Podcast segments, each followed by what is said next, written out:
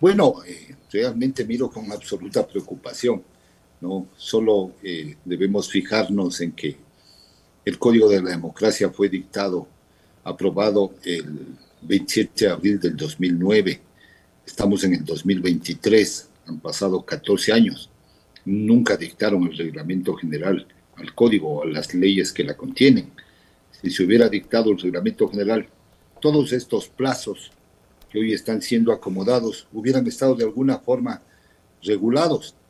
Pero por otro lado, han existido reformas desde eh, posteriores a, la creación del código y la última, la 3 de febrero del 2020, que establecieron unos plazos distintos a los que inicialmente tenía el código y ahí, por ejemplo, se pone 15 días de democracia interna, 60 días previos al inicio de la inscripción de candidaturas.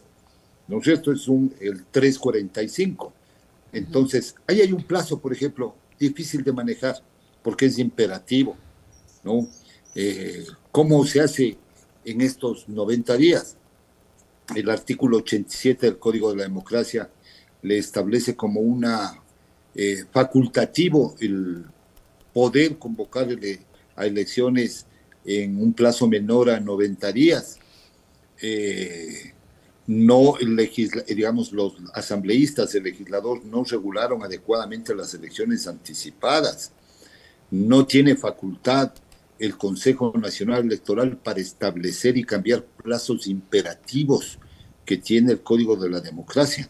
¿Cuál es la facultad de qué norma le da al Consejo para decir que hoy eh, la democracia interna es de siete días, para que las alianzas sean de siete días, para la que la campaña, bueno, en el de la campaña ahí hay una norma abierta, el, el 202, que dice que la promoción electoral no podrá durar más de 45 días, ahí le da una facultad discrecional, pero esos ocho días eh, sirven, son necesarios, alcanzan está impactado estos periodos cortos con el límite de gasto electoral que establece en el 209, es decir, 40 centavos por elector, eh, millones de, dólares eh, en, pocos días, ¿no es cierto?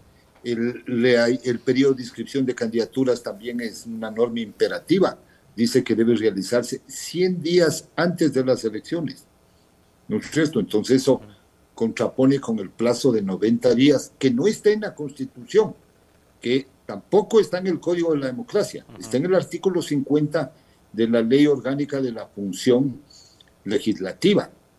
Eh, obviamente, esto va a hacer que este proceso sea un proceso desbocado, sea un proceso al apuro, sea un proceso con muchos inconvenientes, errores, además eh, va a generar puede generar eventualmente eh, eh, el accionamiento de medios de impugnación por la violación de los derechos de participación y debe aplicarse obligatoriamente el artículo 99 del Código de la Democracia, la participación de la mujer, 50% hombres, 50% mujeres y el 25% de porcentaje de participación intergeneracional, porque esta es la elección subsiguiente según la regla de la disposición transitoria tercera del Código de la Democracia.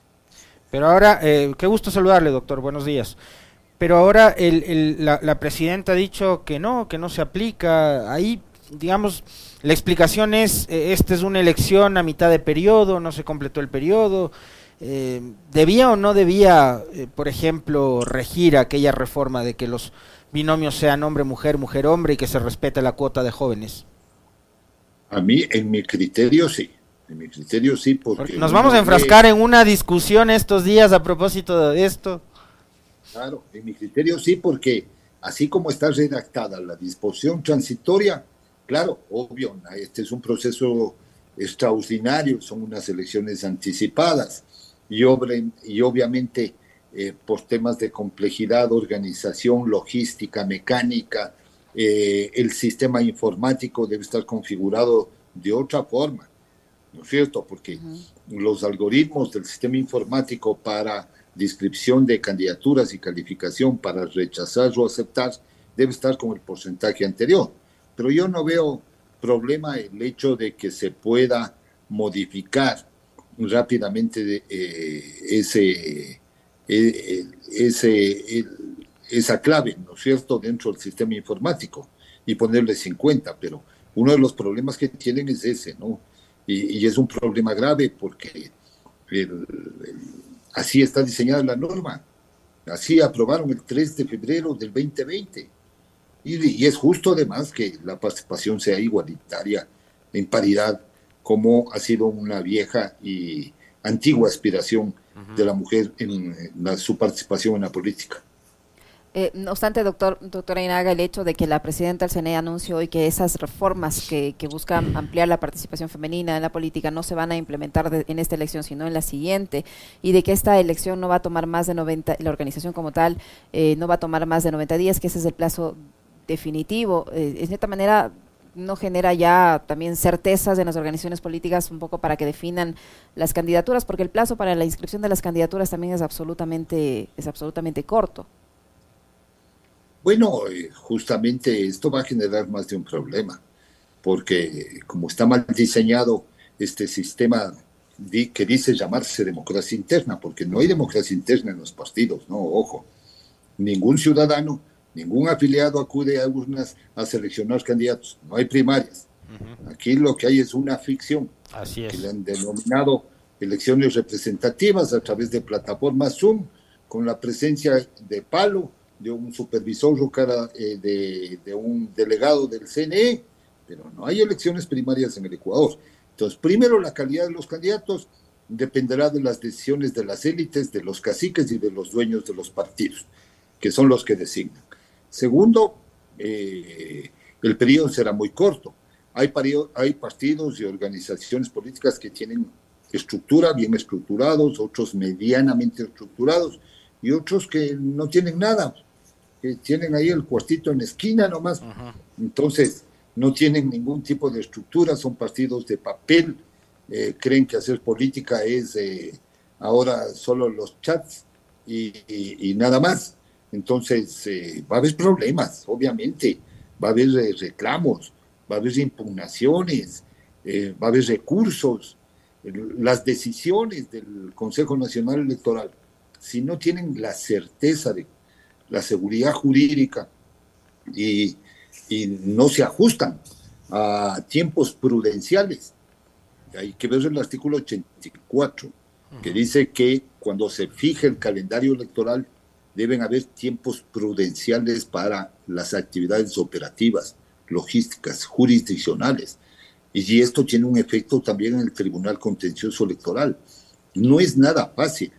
Antes sí había cómo hacerlo y les recuerdo a la ciudadanía y a ustedes, en, mi época, en la vieja ley de elecciones, el plazo era de 90 días. Sí. Pero se convocaba y al día siguiente se inscribían candidaturas. Y había 30 días de inscripción de candidaturas, hasta 60 días antes de las elecciones. Y de ahí había 15 días para resolver los medios de impugnación. Y ahí entramos en campaña los 45 días. ¿No es cierto? O sea, ¿cómo? Se había, pero con las instituciones que estaban en esa época. Obviamente, había también alianzas, ¿no es cierto? Eh, aquí el tema es la inteligencia que se pueda poner a la regulación normativa reglamentaria sin que transgreda los derechos de participación y las prerrogativas que tienen las organizaciones políticas. Eh, doctor, otro tema que ha llamado profundamente la atención y sobre lo cual le quería consultar si se debería o no promover reformas al Código de la Democracia es con respecto al tema de la disciplina de partidos. Yo hacía un comentario al iniciar el espacio con respecto de, primero se han lanzado los nombres, pero resulta que ninguno de los nombres es adherente ni afiliado a un partido. Entonces se lanza Topic y sale el Partido Social Cristiano que no tenía candidato y dice, venga, usted va a ser mi candidato. ¿Es afiliado? No, no es. Se lanza Sonnenholzner, sale Avanza, le invitan a ser candidato, no tiene partido. Se lanza Villavicencio, el partido de la señora Romo, le dice, venga, usted no es afiliado, lo que sea.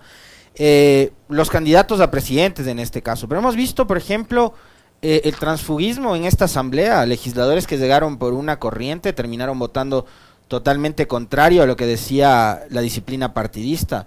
Una bancada, indudablemente, debe respetar también los procesos de democracia interna, disputas, discusiones, debates, etcétera, pero hay esto que se denomina también disciplina partidaria, ¿no? Eh, debería haber algún elemento en la norma que impida que ocurran estos casos de transfugismo, o sea, llegar por una bancada eh, y como no me dieron la comisión o no me dieron tal cosa, me desafío de la bancada, actúo como independiente y me pongo a negociar mi voto. A ver, Alexis, no confundamos el transfugismo de los electos con, los, con la participación política electoral de ciudadanos. Sí, porque estamos confundiendo dos cosas distintas. Para mí, para mí eh, termina siendo lo mismo, porque si no lo que deberíamos hacer es promover la participación de independientes. O sea, yo Alexis Moncayo no pertenezco ni a la Revolución Ciudadana ni al Partido Ser Cristiano, pero quiero ser candidato a la presidencia y me lanzo yo solo. A ver, así aprobó el pueblo ecuatoriano en la consulta de 1994, la participación de los independientes. Y además que les cerraron y así se participaban con auspicio o sin auspicio de partidos o movimientos políticos. Recogían las firmas, se calificaba y participaban, ¿no es cierto?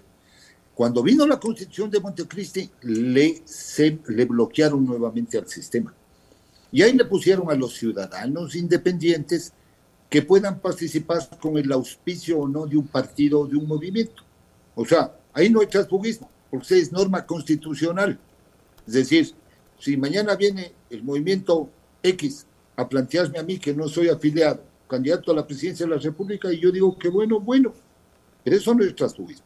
Transfugismo es cambiarse de camiseta quien fue electo por un partido, llega a la curul y al día siguiente o días después o meses después se sale y, se va de la organización política. Eso sí, estoy de acuerdo. Hay que plantear una reforma sensata y sesuda, pero, ojo, han habido democracias donde eh, eh, este tema también ha sido una cortapisa, una camisa de fuerza, ¿no? De tal suerte que eh, depende de la reforma, pero aquí el problema es que las reformas políticas electorales siempre han sido manipuladas políticamente, con injerencia partidaria y de acuerdo al interés de unos pocos. No se regula para la gobernabilidad futura. Y ese es el problema del código de la democracia. ¿No es cierto? Es un mal código. Un código acomodado a las conveniencias de quien fueron dictando ese código.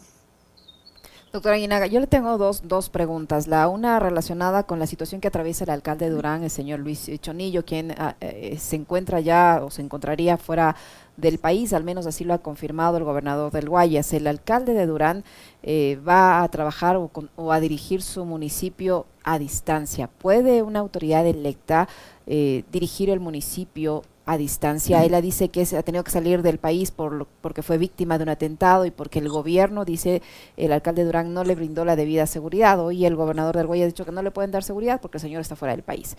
Pero en fin, el, punto es que eh, si una autoridad electa y en funciones puede dirigir el municipio a distancia? Esa es la, la primera pregunta. Y la segunda es si en la, estos candidatos que ahora, o nombres de los candidatos que ahora suenan, si uno de ellos fue sometido a un juicio político, o cualquiera que sea, fue sometido a un juicio político, fue censurado en la Asamblea Nacional, se postula y obtiene la dignidad, presidente, vicepresidente, asambleísta, lo que sea, ¿puede o no puede ejercer el cargo?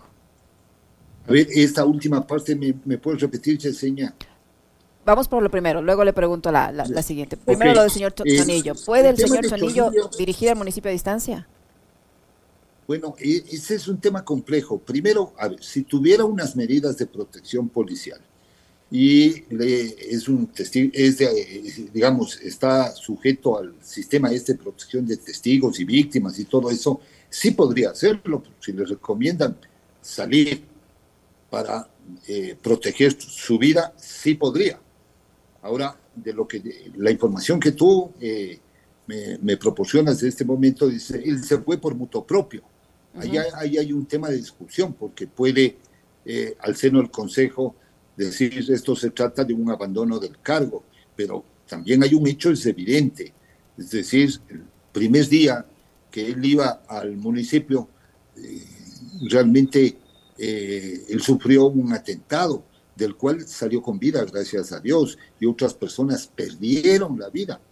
Entonces, este es un tema bien complejo que eh, debería, en todo caso, eh, ahorita no hay asamblea, no hay, no hay, pero sí podría hacerse una consulta vía Procurador General del Estado, que podría ser una de las alternativas, y la otra eh, es el tema vía alguna acción constitucional que se puede plantear a la Corte Constitucional o una consulta, pero ahí sobre aspectos constitucionales y en el otro sobre aplicación de la ley. Ese es el único camino que le veo. Ya, y sobre el hecho de que un ciudadano que fue sometido a un juicio político se candidatiza y obtiene eh, la, dignidad para la que se postula, ¿puede o no puede asumir las funciones? A ver, si fue sancionado, obviamente eh, no va a poder asumir las funciones porque está sancionado. el juicio político implicó una sanción, hay que ver qué tipo de sanción fue la que se le impuso, ¿no es cierto? Y si sobre esa acción no hay, pueden haber acciones eh, de carácter eh, constitucionales de protección de la resolución que dictó la Asamblea, ¿no es cierto? Porque son actos de carácter eh, político, habría que ver el caso en particular.